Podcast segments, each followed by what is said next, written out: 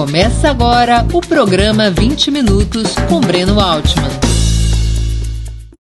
O tema de hoje: por que as economias planificadas enfrentam melhor o coronavírus? Esse é um debate bastante interessante. Se nós olharmos para o mapa da guerra contra o coronavírus, nós iremos ver que um grupo de países se destaca em números bem-sucedidos de combate a esse vírus, ao coronavírus. Nesse grupo de países encontraremos China, Vietnã, Cuba, Venezuela, Coreia do Norte, fundamentalmente esses países e alguns outros que possuem características semelhantes, embora não tenham a mesma estrutura política, social e econômica, como é o caso da Rússia, por exemplo. É, esses países conseguiram ou bem deter a expansão do coronavírus ou enfrentá-lo e mitigar suas repercussões de uma maneira bastante é, mais positiva do que aquilo que está ocorrendo na Europa, nos Estados Unidos e na América Latina. Esse grupo de países tem uma característica fundamental: são países que preservam ou constroem instrumentos de economia planificada, economias nas quais o Estado tem um papel decisivo, não apenas um papel regulador, mas um papel gestor e planificador na economia. Ao contrário dos países dirigidos por governos neoliberais, nos quais o mercado é quem tem a posição de hegemonia sobre a sociedade e os estados não apenas são mais fracos, como, ainda que exerçam um papel regulador, não detêm a direção da economia e não são uma instituição planificadora. Estou aqui falando dos governos como da Itália, da França, dos Estados Unidos, do Brasil e assim por diante. Estas economias planificadas conseguiram e estão conseguindo números bastante expressivos no combate ao coronavírus. E é importante estudar por que, que esse grupo de países revela mais eficiência do que aqueles países eh, baseados em economias eh, dirigidas pelo mercado, dirigidas pelos interesses capitalistas de forma aberta. Vamos entender alguns desses elementos que nos permitirão, eu creio, eh, visualizar melhor a eficácia das economias planificadas numa crise pandêmica como a que a gente vive hoje. Em primeiro lugar, esse grupo de países tem uma enorme vantagem ao serem economias planificadas no que diz respeito à alocação de recursos humanos e materiais. A agilidade com a, com a qual esse, esses estados agem é muito superior à dos países governados por neoliberais. O Estado concentra, em última instância, todos os recursos fundamentais da sociedade, seja porque o Estado é proprietário dos principais meios de produção, seja porque o Estado, o Estado é um sócio controlador ou um sócio regulador dos principais empreendimentos, seja porque o Estado tem o domínio sobre o serviço de saúde, seja porque o Estado tem uma organização de tipo molecular por toda a sociedade. Essa, esse papel do Estado nas economias planificadas é o que permitiu, por exemplo, que a China construísse em poucos dias novos hospitais com novos leitos em UTI, em tratamento intensivo, para o tratamento da corona, do coronavírus quando a, a, a Covid-19 chega a um patamar de maior gravidade. Também foi por conta deste papel do Estado que os recursos financeiros, com muita rapidez, puderam ser alocados naqueles setores que reconfiguram a economia e a própria saúde pública para enfrentar o coronavírus. Esses países têm sistemas públicos relativamente bem organizados e o Estado pôde intervir com muita rapidez na alocação de recursos e de medidas emergenciais que pudessem reforçar o sistema de saúde. Isso explica, por exemplo, como a China conseguiu, depois de semanas iniciais hesitando, cometendo erros, como a China rapidamente conseguiu consolidar uma estratégia de enfrentamento do coronavírus e a aplicou sem hesitação, como se faz numa guerra. o governo chinês isolou a principal cidade contaminada, infectada pelo coronavírus, que foi Wuhan, isolou completamente, estabeleceu um regime de, de confinamento estrito, deixou as pessoas nas suas casas por praticamente 60 dias, de tal maneira que a crise pudesse ser debelada, ou seja, que a expansão dos coronavírus pudesse ser contida em Wuhan e na província onde está essa cidade, adotando medidas semelhantes, uh, dependendo da gravidade, em outras cidades do país.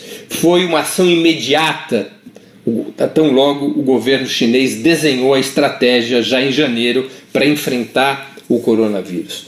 Para poder garantir esse regime de confinamento, o governo chinês alocou recursos financeiros também com enorme rapidez, com enorme rapidez, garantindo a sustentabilidade dessas medidas, para que as pessoas pudessem ficar nas suas casas sem que isso significasse a perda de seus empregos, da sua renda, da sua capacidade de se alimentar, da sua capacidade de custear suas moradias e assim por diante, ou é, também sempre, eh, eh, protegendo as pequenas e microempresas de quebrarem, garantindo fluxos financeiros que dessem oxigênio à economia nesse período difícil de confinamento. A China, no entanto, não é o único exemplo nessas economias planificadas. Outro exemplo é a pequena Cuba, vivendo sob uma situação de bloqueio e de sanção, ainda assim, com muita rapidez, adotou uma estratégia de isolamento social mais moderada que a chinesa, mas alocando recursos com enorme velocidade, com enorme velocidade. Rapidamente os hotéis se transformaram em espaços eh, de isolamento daqueles turistas que tinham sintomas eh, eh, de coronavírus, foram, foram reestruturadas as redes hospitalares, o país pôs para funcionar seu qualificadíssimo sistema de saúde, com um sistema de visita casa a casa para detectar sintomas e as situações de, em cada lar, aplicando testes e tratando de isolar os casos eh, eh, de suspeita de coronavírus, praticamente fez uma varredura pelo país. Houve uma reconversão dos restaurantes em Cuba, os restaurantes que perderam clientela, evidentemente, com o fechamento das fronteiras aéreas e, portanto, a suspensão do turismo. Esses restaurantes passaram a produzir comida para entregar para os mais idosos, para que esses idosos pudessem continuar se alimentando no seu regime necessário de quarentena. Então, rapidamente, o governo cubano colocou seu sistema de saúde para funcionar, colocou sua economia para dar sustentação a, esse, a, esse, a essa estratégia sanitária, reorganizou todos os recursos do Estado e, mesmo, vou repetir, mesmo enfrentando essa, esse criminoso bloqueio dos Estados Unidos, Cuba revela um grau altíssimo de controle sobre a expansão do coronavírus. Cuba tem hoje uma situação na qual a doença está contida. É preocupante, evidentemente, as, as, as autoridades cubanas têm adotado medidas cada vez mais enérgicas para deter e, e, e vencer a expansão do coronavírus, medidas que levaram à restrição do transporte público, medidas que levaram é, a, a, a, regras bastante rigorosas no que diz respeito ao distanciamento social e com isso vai limitando a expansão do coronavírus. São todas medidas tomadas e aplicadas com muita rapidez, com muita energia, dando sentido à ideia de que se trata uma, de uma guerra contra o coronavírus. A mesma coisa tem acontecido na Venezuela. A Venezuela é dos países latino-americanos com a menor taxa, dos países mais importantes da América Latina e dos países mais importantes do mundo, o país no qual se tem a menor taxa de expansão do coronavírus. A Venezuela não tem 200 casos de coronavírus e um número de mortes que não chega a 15. A Venezuela adotou desde o princípio uma estratégia de rigorosíssimo confinamento tornando compulsória a quarentena, fechando suas fronteiras aéreas, fechando, suspendendo o funcionamento do transporte público, suspendendo o funcionamento de todas as atividades não essenciais e garantindo salários para os trabalhadores, suspendendo o pagamento das contas de luz, telefone, gás, eh, água internet, garantindo a, a, distribuição de cestas básicas, inclusive ampliando a distribuição de cestas básicas, de tal maneira que o país pudesse ter as condições de enfrentar o coronavírus e também a Venezuela está submetida a brutais sanções da Europa e dos Estados Unidos eh, que combatem o governo legítimo de Nicolás Maduro. Outros números muito alvissareiros no combate ao coronavírus, países que mesmo mais pobres que os países capitalistas centrais, mesmo submetidos a sanções dramáticas, esses países apresentam números muito importantes, muito significativos no combate ao coronavírus. E eles têm essa característica: Estado forte, controle da economia, planificação da economia, capacidade de alocar os recursos com muita rapidez e de mobilizar a sociedade. De mobilizar a sociedade. Vejam o caso da China. O papel dos comitês de bairro do Partido Comunista Chinês na luta contra o coronavírus casa a casa, bairro a bairro, conscientizando, conversando, organizando. Comitês de bairro que estavam enfraquecidos ali nos anos 90, início dos anos 2000 e que a partir, fundamentalmente a partir eh, da virada do século e mais ainda quando o atual presidente assume, há uma revalorização desses comitês de bairro, dessas organizações locais do partido e da sociedade chinesa, de tal sorte que essa rede de mobilização e organização organização e, e conscientização foi atuando de tal maneira a garantir o isolamento social. O mesmo aconteceu em Cuba. Em Cuba houve a mobilização não apenas das estruturas sanitárias, dos médicos de família, dos estudantes de medicina, mas também dos comitês de defesa da revolução, essa malha de organismos moleculares da Revolução Cubana, quadra a quadra, bairro a bairro, que garantiram e continuam garantindo o trabalho pedagógico, o convencimento, a educação e a organização do povo para a guerra contra o coronavírus. Tanto na Cuba, quanto na China, quanto no Vietnã, quanto na Coreia do Norte, também tiveram um papel destacado as Forças Armadas, tiveram e têm um papel destacado as Forças Armadas que intervêm com suas redes hospitalares, com seus médicos e com a sua capacidade de organizar, de ajudar na organização da sociedade para reconfigurar a economia e aplicar uma estratégia de contenção do coronavírus que seja é, eficaz. São é, realidades próprias de economias planificadas. Comparemos com o que acontece com os países sob governos neoliberais. Nesses países, os interesses capitalistas impedem uma ação fulminante do Estado, uma ação organizada e disciplinada do Estado. Aliás, nesses países, os Estados perderam instrumentos de planificação e intervenção. Esses instrumentos foram sendo demolidos nesses longos 40 anos de neoliberalismo. Às pressas, os Estados têm que reconstruir instrumentos de intervenção que, não, que foram sendo demolidos no período histórico do neoliberalismo. Muitos desses estados não têm sistemas de saúde unificados e públicos, como é o caso dos Estados Unidos. Os Estados Unidos é o mais rico país do mundo e, no entanto, tiveram enormes dificuldades, especialmente na etapa inicial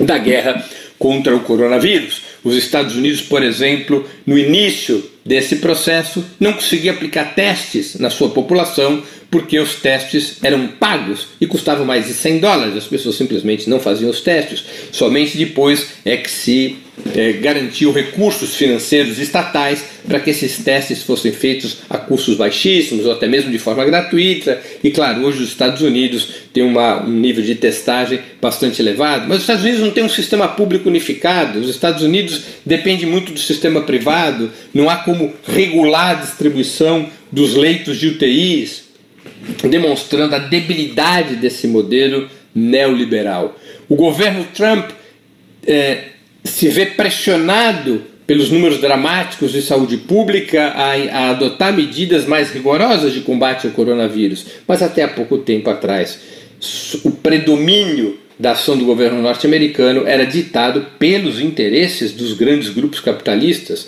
pelos interesses dos grandes grupos financeiros, que pouco se lixavam para a expansão do, do vírus, desde que seus interesses eh, econômicos fossem preservados.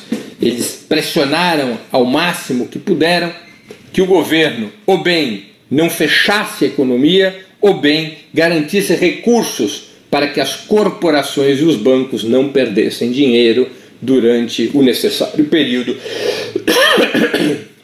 de restrição econômica, de reconfiguração econômica, de reconversão econômica para enfrentar o coronavírus. Umas situações semelhantes ocorreram na Espanha, ocorreram na Itália, ocorreram na França, que são países nos quais o Estado não tem essa função planificadora.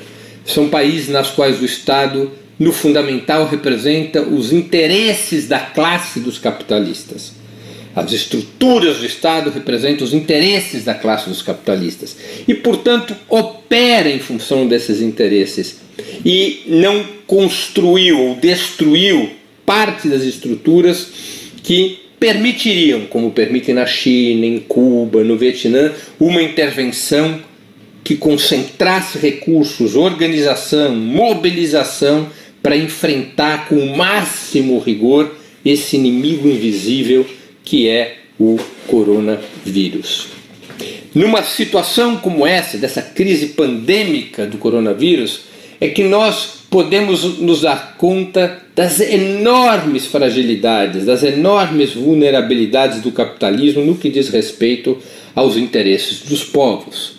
O capitalismo, ele é um sistema econômico no qual cada vez mais se concentra a renda e riqueza, cada vez mais se concentra o poder nas mãos de quem concentra a renda e riqueza, e esses interesses colidem com os interesses da maioria dos povos.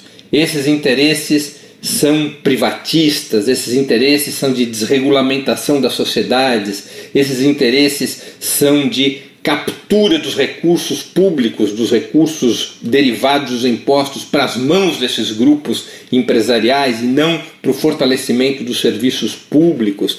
E quando ocorre uma crise pandêmica como essa do coronavírus, esse sistema se desnuda a quem ele serve e a quem ele oprime.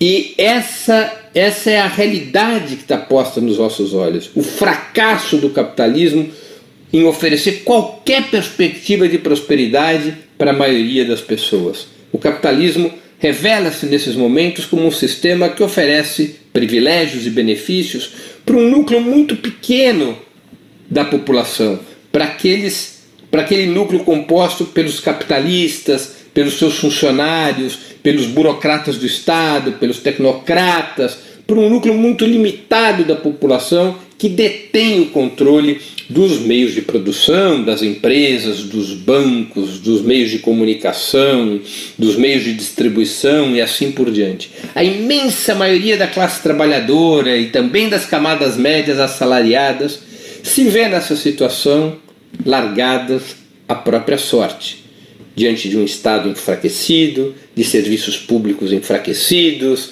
de uma incapacidade de coordenação do Estado.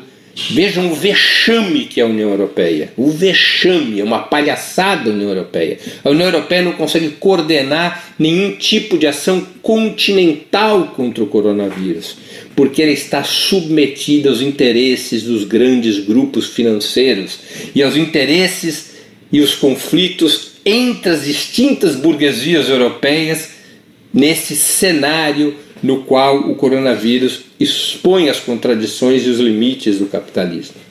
Por outro lado, as economias planificadas, que possuem problemas, que possuem contradições, que cometem muitos erros, por outro lado, ainda assim, essas economias planificadas, nesta hora dramática da humanidade, elas revelam sua superioridade de um ponto de vista humano em relação ao capitalismo.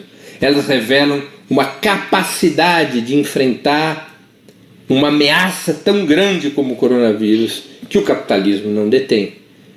Isso abre um debate fundamental para os círculos progressistas. Talvez esteja na hora, talvez esteja passando da hora da esquerda voltar a fazer de uma maneira profunda e radical a crítica ao capitalismo demonstrando sua falência como sistema econômico, social e político, e apontando uma alternativa que rompa com esta ordem mundial marcada pela hegemonia do capital e dos estados imperialistas. É, nesse, é, talvez seja a hora, talvez esteja passando da hora da esquerda levantar, sacudir a poeira e dar a volta por cima em relação à derrota estratégica que sofreu o pensamento socialista com o fim da União Soviética no início dos anos 90. Passados praticamente 30 anos do colapso do socialismo soviético, o que nós, nós assistimos hoje é o desnudamento das fragilidades, das contradições e das mazelas do capitalismo. E diante de um quadro dessa natureza, abre-se uma janela de oportunidade para que a esquerda retome uma perspectiva anticapitalista e aponte ao mundo de que esse sistema só levará a humanidade a crises cada vez mais graves, a ameaças cada vez mais duras para a sua sobrevivência. Encerro assim a exposição de hoje do nosso programa 20 minutos. Por que as economias planificadas enfrentam melhor o coronavírus? Para assistir novamente esse programa e a outras edições dos programas 20 minutos, se inscreva no canal do Opera Mundi no YouTube. Curta e compartilhe nossos vídeos, deixe seus comentários. O jornalismo de Opera Mundi é mantido com o seu apoio. Faça uma assinatura solidária em www.operamundi.com.br. Com um pequeno valor mensal, você nos ajuda no desenvolvimento de um jornalismo independente e de qualidade. Obrigado pela audiência e até a próxima.